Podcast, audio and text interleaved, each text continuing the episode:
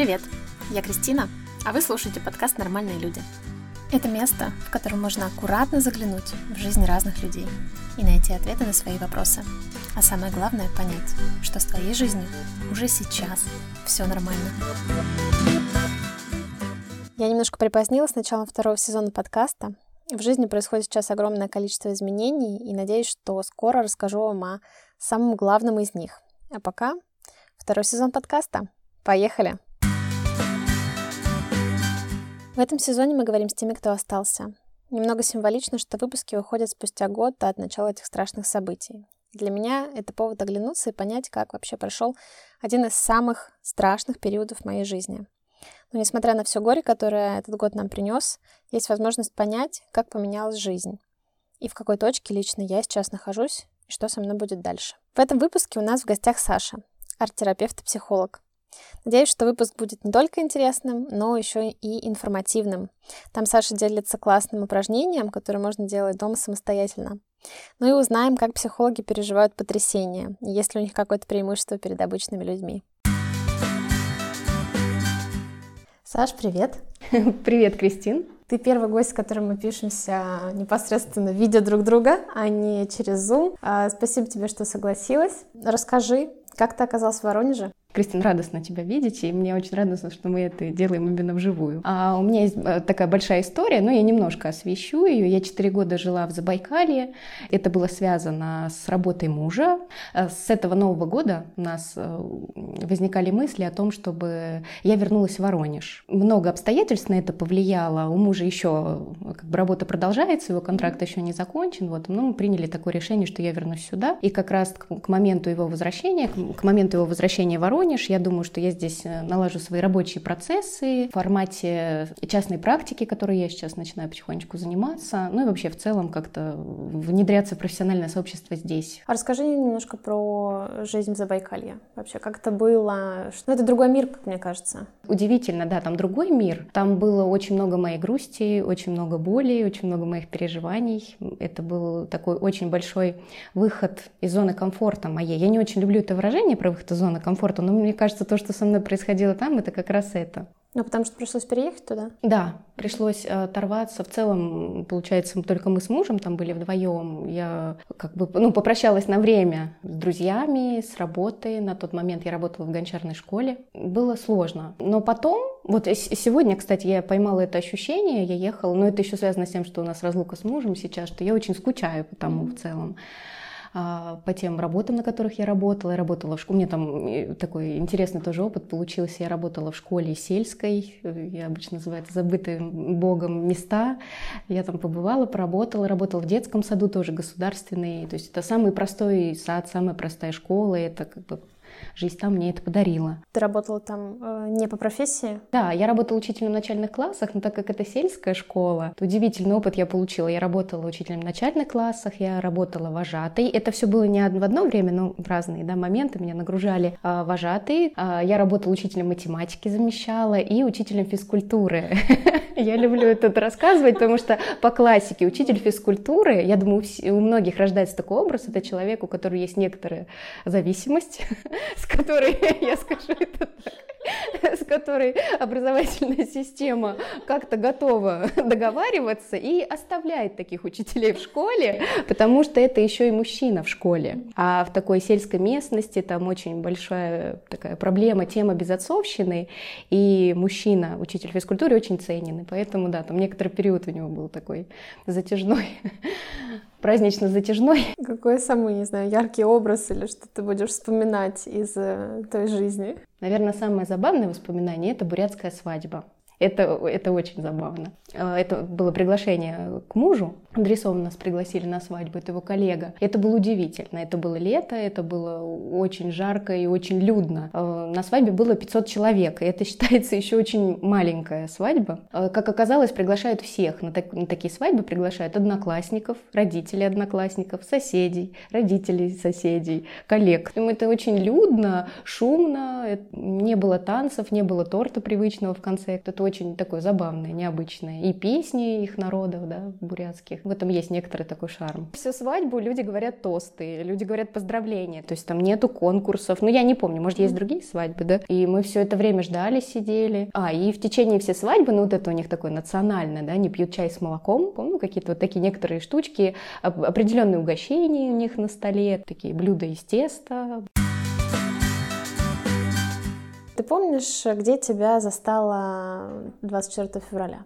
Слушай, я как будто бы сейчас не конкретный день вспоминаю, а вот период перед этим, и да, несколько дней после. Да, я была в Забайкалье. У тебя был какой-то страх возвращаться в Воронеж? Наверное, да. Мне кажется, я и сейчас, я вернулась, ну, как бы окончательно в августе. Вот прошло несколько месяцев, но я сейчас как бы еще это перевариваю, проживаю это возвращение. Это страх столкнуться с тем, что здесь что-то другое. Ну и вообще в целом сейчас же многое другое в нашей, в нашей стране. Но я сейчас скорее говорю про то, что ну, как другие отношения, может быть, с подругами будут, с друзьями, с близкими людьми. Я вообще сколько у меня людей осталось в моей жизни. У тебя были какие-то мысли после тех новостей, которые мы все получили об отъезде из страны? Да, у меня были такие мысли. Но я сейчас тоже про, проматываю это, то, что я даже верну, вернулась из Забайкальского края сюда домой, это тоже для меня, ну, как бы сложная для меня работа. Но как будто бы мне так хорошо здесь, это перекрывает. Может быть, я где-то себя обманываю. Конечно, у меня есть сомнения, не как будто бы каждый день, и с каждой какой-то новой новостью, какой-то очень яркой новостью, как будто бы я постоянно сверяю. Ну и что? Так, давай достанем свои ценности, достанем свое дорогое, что у меня здесь есть. Ну и такая сверка по списку некоторая происходит. Да нет, нет, остаюсь. Ну, на чаше весов там много перевешивают родители, близкие, родные. А, Саш, ты психолог, и мне всегда было интересно, как э, психологи переживают те же самые события, которые происходят, и, ну и новости, которые сваливаются на всех людей. Вот они переживают как все люди, либо как психологи. Как это происходит? Очень хороший вопрос. Да, потому что есть часть меня как психолога, есть часть меня как человека. Я думаю, что в целом переживают так, как и все люди только есть поддержка в виде, ну, я вот говорю за себя, у меня есть поддержка в виде личной терапии, в которую я вернулась. Такой прочный фундамент для меня, который мне помогает держаться на плаву. Да, есть просто определенные знания, определенные инструменты, знания как раз про себя, да, у людей, психологов, то как-то помогает с этой реальностью обходиться, как-то находить опоры Короче, круто быть психологом. Свои бенефиты, да? Расскажи, чем ты сейчас занимаешься в Воронеже? Я работаю в студии мультипликации. А, это очень интересное место. Когда я кому-то рассказываю, очень сложно мне описать одним словом. Это место очень такое теплое и много для меня значит. Это госучреждение, несмотря что на, на госучреждение, оно не похоже как будто бы по своей структуре, ну, по своей какой-то внутренней работе с детьми, которая здесь происходит. Это студия экранного творчества «Телескоп». Основное направление здесь мультипликация, но есть еще фото, фотокружок. Можно сказать, это кружковая деятельность. Это такие кружки, которые доступны для всех детей. Такое это моя основная деятельность. И сейчас еще параллельно можно сказать, что с начала осени я начала частную практику, присоединилась к коллегам, подругам, практикую как детский психолог. И я поняла, что со мной есть такая твердая ассоциация у людей, что я детский психолог, и в целом я даже нигде ярко не заявляла о том, что я веду частную практику. Ну, у меня есть клиенты, с которыми, да, я работаю. Расскажи, как так получилось, что ты связано теперь с мультиками? Есть большое направление, можно сказать, психологии, психотерапии, как арт-терапия. Я, у меня уже давно этот интерес во мне, и у меня есть образование определенное, училась в Петербурге на арт-терапевта, ну, дополнительное образование. И арт-терапия это очень широко, но то, что даже вот я работала в гончарной школе, я как будто собираю копилку разных навыков э, общения с разного рода материалами. Прям опыт работы в гончарной школе. И мультипликация та же, она же очень терапевтична, потому что, приходя дети, у нас здесь еще очень много свободы, я говорю здесь, да, потому что мы здесь находимся, очень много свободы самовыражения для детей предоставляем, и как раз в этой свободе самовыражения можно понаблюдать историю этих детей. Ну, некоторые, может быть, их э, какие-то переживания, какие-то радости, какие-то их открытия, которые они как бы приносят с собой и готовы разделить с нами, потому что у нас достаточно неформальная здесь обстановка, несмотря на то, что мы преподаватели и педагоги. И мне вот с этой стороны интересно еще. Конечно, я здесь выключаю своего психолога, я здесь педагог и больше занимаюсь да, такими штуками. У меня есть определенные задачи, которые нужно решить на занятия. Да? То есть мы там снимаем сейчас, или у нас тема раскадровки. Мы проходим да, эту тему, учимся вот. Но любопытно наблюдать, как дети приносят свое, как реагируют на эти истории родителей, как что-то такое происходит. Ну вот у меня в этой связи вопрос. Ты э, в своей практике и в том числе на работе замечаешь ли какие-то изменения или вообще то, что с людьми, с детьми происходит а, в связи с последними событиями? Есть ли какие-то тенденции? В, в эту сторону я тоже смотрю. А, очень любопытно. В целом у детей дошкольного возраста, ну, младшего школьного возраста, у мальчиков, да, у них же есть эта тема сражений, тема оружия, она их очень интересует, там, тема крови, убийств, смертей. И как будто бы, ну, у меня есть такое ощущение, может быть, я здесь немножко домысливаю, приукрашиваю, как будто ее становится больше. Но, опять же, это не у всех детей. Потому что, мне кажется, здесь есть тесная связь между тем, какой климат в семье, и, соответственно, так и ребенок как-то да, трансформирует тоже свое творчество открывает его, да, нам. Понятно, если в семье что-то происходит, и, например, папа куда-то уезжает, не знаю по каким причинам и куда он уезжает, но он выпадает из системы, ребенок как-то на это реагирует. Или даже если дома нон-стоп включены новости или мама тревожится, читает, это как-то влияет. Я замечаю, точно вот стало прям крайние пару недель у меня была такая история, я оставляла кусочек занятий и разрешала им что-то самостоятельно поснимать у съемочного станка, и там любопытно всегда у мальчиков появлялись ножи, появлялась кровь, красный пластилин со стола. Так неожиданно, это важно было, конечно, неожиданно мне показать, да, что вот, вот убийство, какое-то сражение, много оружия. И я как бы я радуюсь всегда этому, что у них есть хотя бы здесь эта возможность, где они могут это разместить. Иногда бывают вопросы от родителей. Я не скажу, что э, в нашей студии родители очень понимающие, принимающие, они так интересно, но они еще не все видят, не все продукты нашего творчества видят, некоторые поделки. Некоторые задают вопросы. Ой, там мой ребенок рассказывал, что снимали убийства, вы снимали бомжей, снимали какие-то сражения. Вот это мило у вас. Ну, что-то вот такие примерно сообщения, да, мне присылают. Я объясняю это тем. У меня, кстати, есть с этим тоже сложность. Я не всегда сама понимаю, ну, как-то, да, корректную форму ищу для этого объяснения. Я говорю, ну да, я даю им, как бы, это было упражнение, они пробовали себя, а потом у нас общий проект будет не, не связанный с убийством. Еще был интересный случай, один мальчик нарисовал. Мы проходили тему раскадровки, там была история про ежа, то есть абсолютно такая отдаленная от каких-то таких сражений, войн, убийств. А там закончилось все прорисовкой могил, прорисовкой смерти, какая-то такая история. Но опять же, возможно, это его личная история.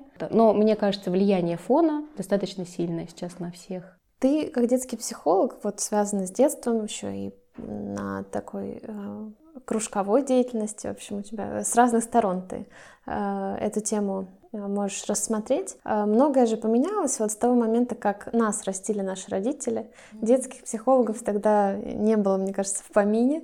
Психологией тогда тоже не особо кто-то увлекался. И сейчас наше поколение, оно уже вот в том числе из-за этих событий находится в конфликте с, со своими родителями. Это, с твоей точки зрения, какой-то обычный конфликт отцов и детей, либо это что-то большее, что-то глубинное, уже лежащее там, на уровне психологии воспитания или вообще восприятия мира. То есть это сейчас, что сейчас происходит между нами и нашими родителями? Ну, мне кажется, с одной стороны, здесь есть история про то, что это вечная история. И очень часто я даже ну, просто слышу от людей, от людей, от педагогов, вот сейчас дети другие, вот сейчас они такие, такая молодежь такая. Ну, и как будто бы это было всегда. Я не скажу, что, ну, вот мне сейчас почти 30 лет, но я с детьми работаю, ну, больше 10 лет в разных ролях. Вожатый, учитель, педагог, психолог. И как будто бы я вс- всегда слышу это от педагогов в любом в любой год своей работы я слышу, вот сейчас дети не такие, вот сейчас дети не такие. Вот этот плюс некоторые обстоятельства накладываются, и они как будто бы убирают возможности диалога, когда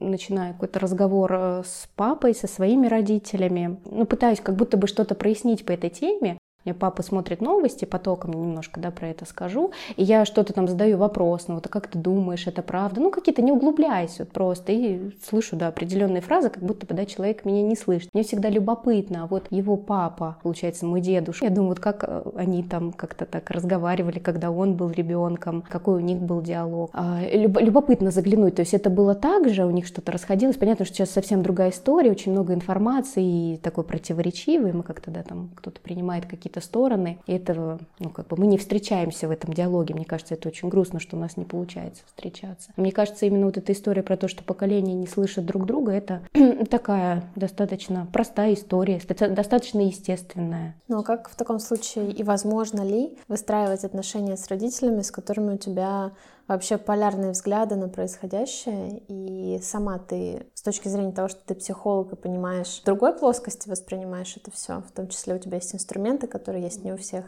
Как ты со своими родителями выстраиваешь отношения? Очень через боль и страдания, я обычно говорю, очень болезненно. Я сейчас много работаю с системой своего детства в терапии своей личной, и мне, конечно, очень сложно, потому что очень много какой-то боли, злости, и вот эти вот постоянные вопросы, как любить и ненавидеть в то же время, да, всплывают. И плюс в контексте нашего времени это очень сложно. А, ну, какие-то определенные правила я для себя, да, как бы обозначаю, которые меня сберегут, можно так сказать, которыми я справлюсь. Э, я нашла определенные инструменты. Я там, например, минимизирую разговоры, минимизирую встречи, или мы там правила не разговариваем на тему политики, на тему того, что происходит, или так минимально. Потому что я попробую, если углубляться, как-то стараться что-то прояснить, это еще больнее становится. И то есть, насколько мне это нужно, тут, мне кажется, важно понимать, да, чего хочется, если я начинаю диалог с родителями, чего я хочу вообще, к чему я хочу прийти. Я хочу переубедить или что, отстоять свою точку зрения. То есть, мне кажется, тут переубедить это такая, да, идея не совсем подходящая. То есть важно понимать, что я хочу. В целом же я хочу сохранить хорошие, теплые, здоровые отношения со своими родителями. И поэтому я как-то, да, определенные правила ввожу. Ну, не всегда гласно даже, я как будто бы так их определяю и придерживаюсь для их родителей. Да, да, да, для себя. Мне кажется, это во многом, да, спасает.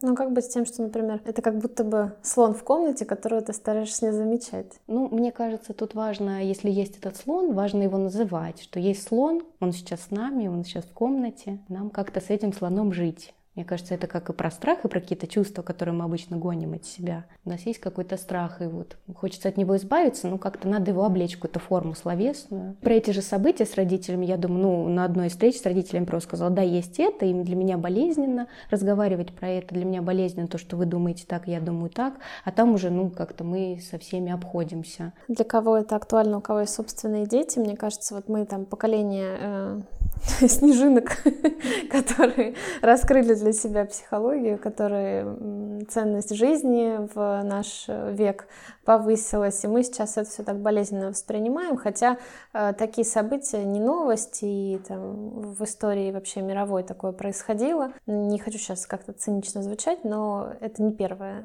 такая история для тех родителей, э, которые задаются вопросом, как такое то, что творится, объяснить своим детям, и не травмировать их. Или вообще детям ничего не надо объяснять, они так все поймут, это мы там себе придумали, что им вот как-то надо что-то специально там объяснять, разжевывать, чтобы там их не, травми- не травмировать, а они там на самом деле нормально и так с этим справляются, и нечего там внимание привлекать к этому. Тема сложная, большая. Мне кажется, здесь важно, кто как в семье, это как про какие-то правила или про что-то такое. Тут важно, кто как в своей семье решает. Ну, во-первых, у определенной семьи, да, какие-то есть взгляды на эту тему, и как они внутри своей семьи договорятся. В любом случае эти события будут влиять. Даже если от ребенка скрывают, я знаю много таких случаев, когда от детей скрывают о том, что происходит. Ребенок узнает из детского сада, он как будто здесь подрывается угроза угроза безопасности, угроза, что что-то случится с моей жизнью, мне кажется, важно родителям говорить про то, что, ну, говорить про безопасность. Вот мы рядом, мы твои родители, как-то вот на это акцент, это как бы мое такое мнение.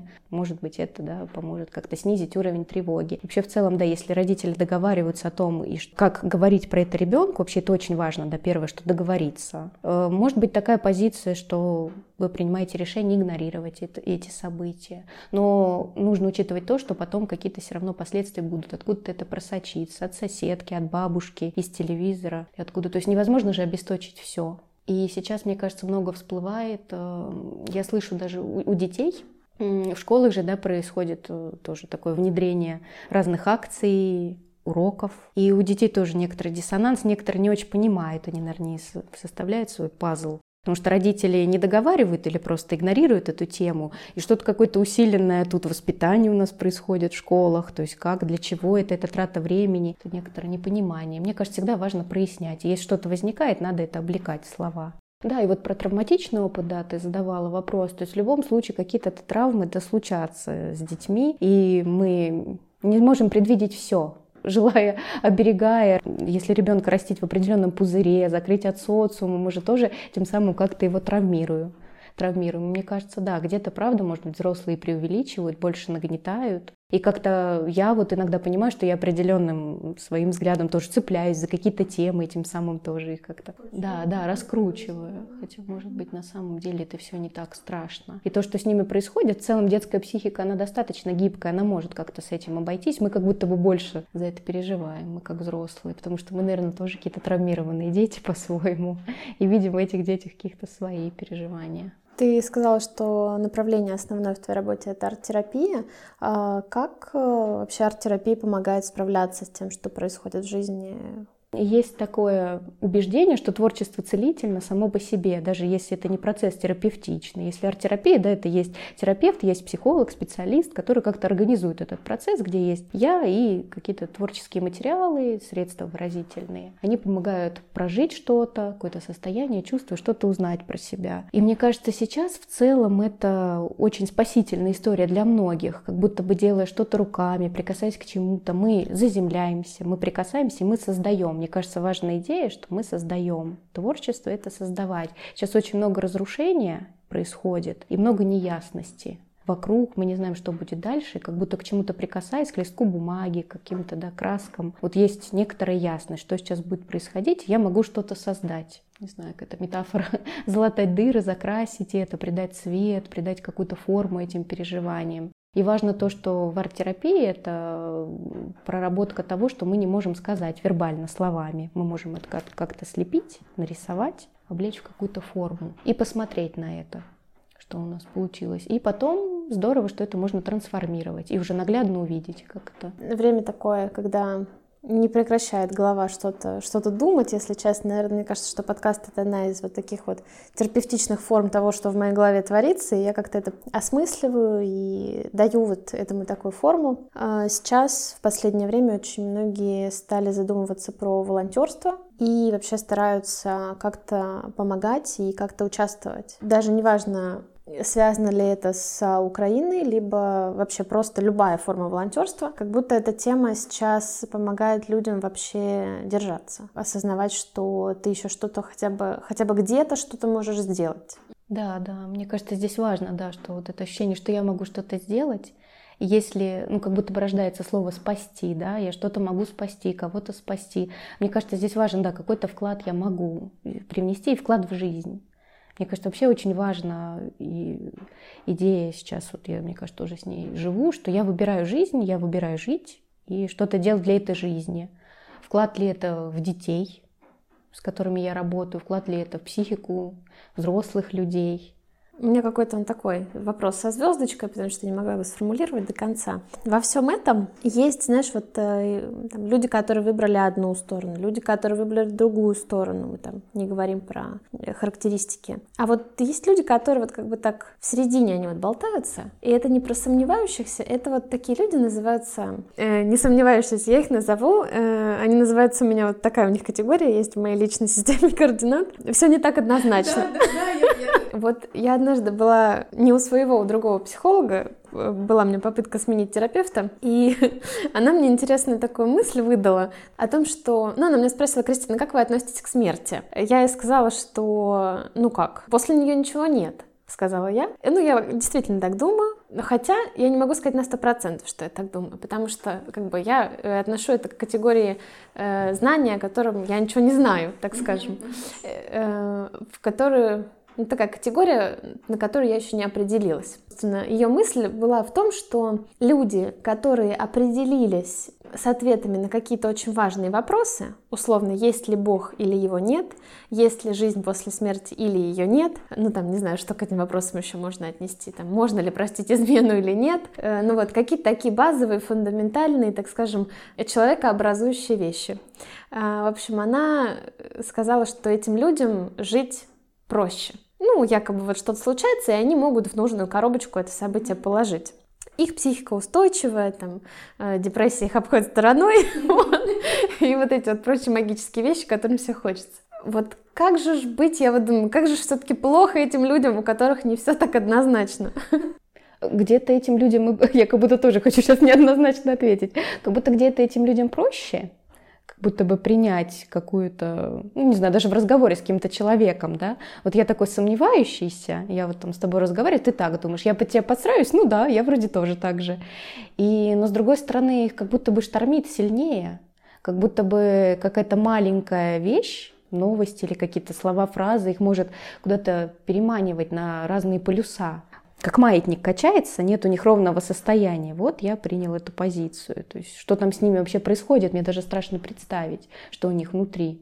Ну, то есть это не люди, которые там вот пытаются усидеть на двух стульях, это просто люди, которым точно так же плохо, да? Не хочется, конечно, говорить, потому что мама это тоже послушает. Но мама у меня из разряда не все так однозначно людей. Вот, она, она даже, даже мой подкаст репостнула. Господи, ужас. Мой подкаст сегодняшний она репостнула со словами «Не все так однозначно». Но формат интересный. Ей очень все нравится. Но, Кристина, не все так однозначно. И вот иногда хочется просто подойти, так стряхнуть и думать, да что, блин, неоднозначного. Как будто они бесят тебя, эти люди. Ну, как будто бы они прячутся за этой позицией. Вот я думаю, что нас может бесить в этом. Они как-то за это прячутся. Ну, говорю, как будто бы мимикрируют, принимают. Вот я сейчас эту сторону приму, сейчас эту. Но я уверена, да, что как будто бы всем плохо, просто каждому по-своему. И нам с определенной позиции плохо, больно, да, много нас попадает. И им тоже. И их тоже, наверное, раздражает то, что вот мы из какой-то определенной позиции твердо. Как вы можете определиться, если все не так однозначно, ребята? Не хватает, да, каких-то внутренних опор какого-то, да, для принятия каких-то решений. Это же тоже какое-то принятие решений. Это определенный выбор. Выбор выбирать или выбор не выбирать. Вот они делают такой. Какие смыслы ты сейчас для себя находишь каждый день, чтобы делать свою работу, чтобы идти, продолжать жить, даже если ты с чем-то не согласна, и с тем выбором, который ты приняла? А, ну, когда прошло много стадий, злость, там, да, в итоге как будто бы принятие сейчас, но я вот сейчас, знаешь, говорю, как будто бы это принятие, оно немножко такое, с натяжкой. Как будто бы, ладно, я приняла, ну, как будто я сейчас скажу, да, я приняла правила игры, все, я играю по ним, но это, для меня это очень сложно дается. И еще то, что я работаю в госучреждении, это определенная структура тоже с определенными правилами. Меня цепляет, э, наверное, ну, как-то держит на плаву. Это, да, я про это говорила, что я выбираю жизнь, я выбираю вклад какой-то именно в сторону да, жизни. И идея о том, что я создаю. И с детьми каждый день вот в этом и помогает мультипликация. Мы что-то создаем своими руками, создаем свои истории. И работать в сфере помогающей профессии помогает сохраниться самой. И сейчас в целом, да, я понимаю, как будто сейчас такая история идет про то, что я стараюсь каждый день сохраниться. И сейчас ищу больше способов этого сохранения, каких-то больше удовольствий. Я понимаю, да, о том, что я сейчас стала стремительно принимать какие-то решения, которые, а вдруг у меня завтра не будет такой возможности. И это как будто бы тоже мне помогает жить. Это в копилку, в пользу жизни. Ну, то есть как будто бы действовать сейчас в моменте и исходить из того, что я могу сейчас. И вот это как будто я могу быть полезна, вот это сейчас как, как никогда ценная такая мысль, что я могу быть полезна. Мне кажется, это как раз вот тема, когда я говорила про, про волонтерство тоже, я могу быть полезна. То есть я живу не просто так. Есть ли какие-то, может быть, а, практики, которые каждый может сделать дома, сегмент арт-терапии, для того, чтобы ну, стал полегче? То есть сейчас очень важно работать с фоном, с большими пространствами, с большими форматами листов, ну, можно, например, брать какие листы там есть, А4, или как-то менять им формат. Я часто, кстати, люблю менять формат, чтобы это как-то больше призывает нас, приглашает к творчеству, когда мы меняем формат листа. И брать карандаши, фломастеры, что есть, что есть под рукой, и заполнять фон. Можно просто да, хаотично наполнять его. Потом, может быть, могут рождаться какие-то узоры, какие-то рисунки. Это некоторую такую тревожность может снимать некоторые какие-то переживания, потому что, опять же, да, если говоря о том, какой сейчас фон, он очень тревожный, звенящий, то если мы его как-то прорисовываем, фон рисунка, как будто бы фон нашей жизни, ну, если так, да, можно метафору, можно сильно даже не углубляясь, просто даже какие-то небольшие зарисовки, рисования, они уже могут быть полезными.